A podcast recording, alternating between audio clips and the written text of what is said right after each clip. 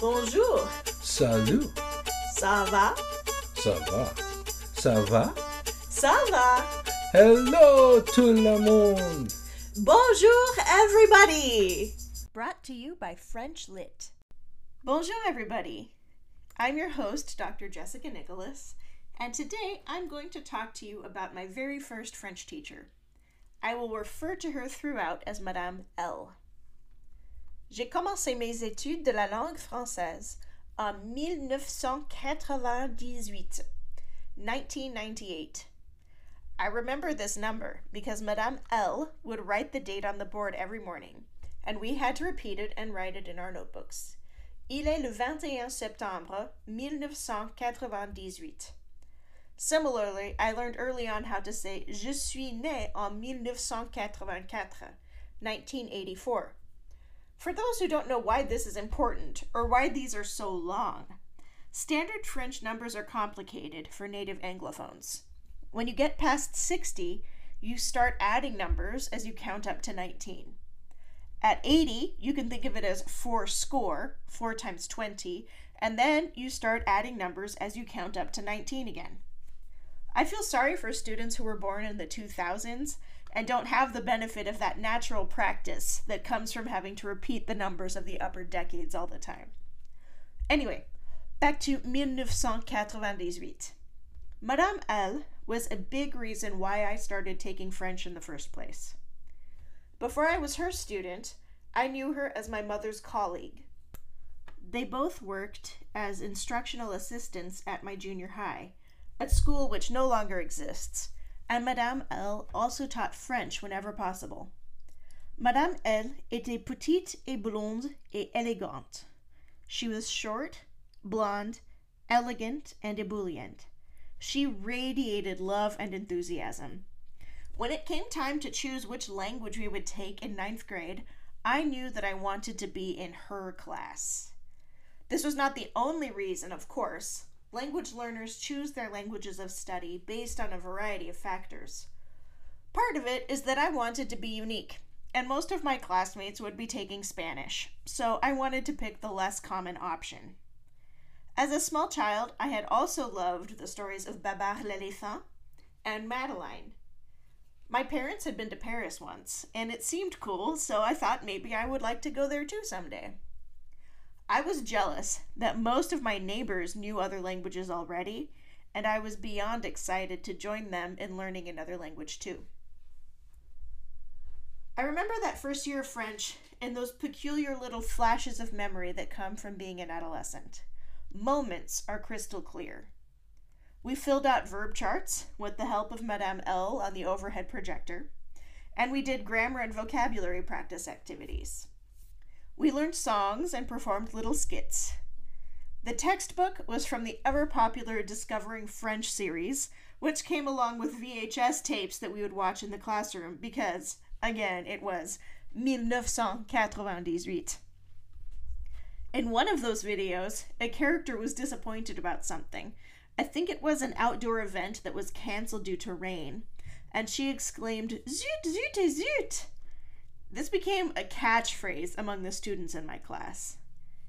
We had a stuffed frog in the classroom that served as a sort of class mascot for a while. And it would be a couple of years before I would learn, by having someone correct me, that Madame L had mispronounced the word frog the whole time. She said grenouille instead of grenouille, and of course, I learned it that way too. My friend Kendra and I were bored waiting for my mom after school once. And so we used a a French English dictionary I had in my backpack to write a little song about how bored we were, accompanied by a little choreographed dance. The French was très mauvais, but we both still remember the song all these years later. Je suis ennuyé, très, très ennuyé, rien faire, rien faire, la la la. Thank you to Kendra for agreeing to do that. Madame L encouraged us to be creative with the language. She told us about the one time she had been to France with her mother as a child. She played her favorite French songs for us, amazing us with the diversity of locations in the world where French was spoken. and told us the story about how she was inspired by the legend of Jeanne d'Arc. As another petite person, I was inspired by how optimistic and cheerful and unstoppable she was, despite her size and what I knew of her health concerns, which I'll talk about more later.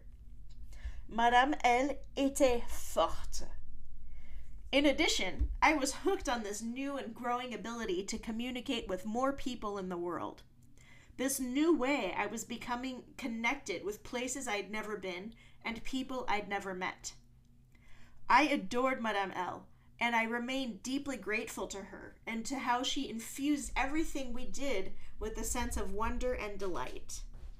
Her own level of proficiency in French was inconsequential to how much I learned from her class. Et aussi, when I was in junior high, I was diagnosed with growth hormone deficiency.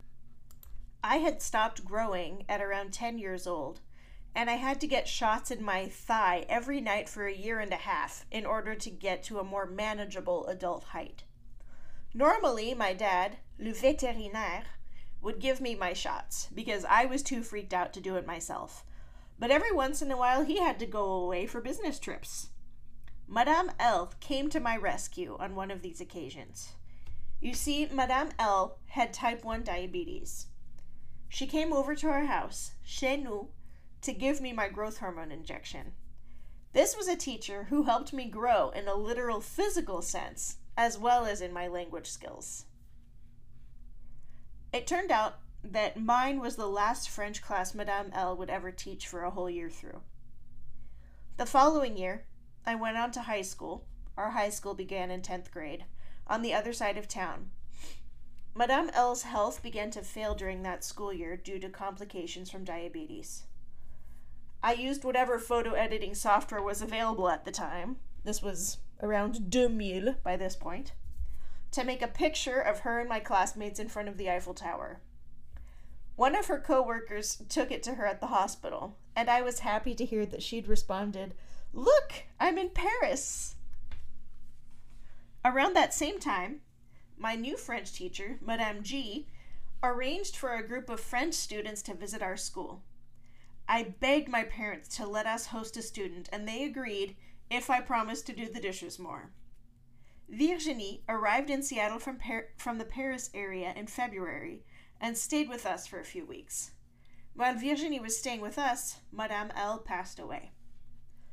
Many of her students attended her memorial service and reflected on how wonderful a person she was and how much we loved her. The following October, I became, became the first student in my high school to participate in an international exchange. I went to France and stayed with Virginie's family for a couple of weeks. I would have stayed for longer, but the school had an inflexible policy where you would lose all your credit for the trimester, trimester if you missed more than nine days of school. My first day in France fell over the Toussaint holiday, All Saints' Day. I traveled with my host family to Reims in the Champagne region. I attended what I believe was my first Catholic Mass, a Toussaint Mass, in the Cathédrale de Notre Dame de Reims. This was the site where Clovis I was baptized and where most of the French kings were coronated, and where Jeanne d'Arc had triumphantly arrived with King Charles VII for his coronation at the end of the Hundred Years' War.